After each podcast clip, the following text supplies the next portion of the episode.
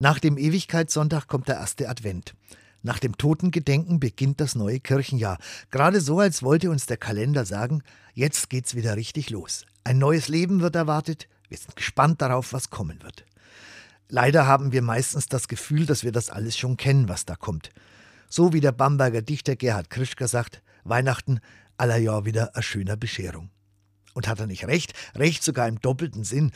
Da ist das eine, das unweigerlich kommt, die verfrühten Rauschgoldengel in den Schaufenstern, die nervtötenden Weihnachtsliedchen in den Kaufhäusern und was da noch alles an vorweihnachtlichem Brimborium über uns hereinbricht. Aber es kommt auch das andere, Weihnachten, das Fest der Lichter, der Kerzen, der Freude und auch in unserer Zeit das Fest der Stille, des Nachdenkens, des Friedens, des Dankens.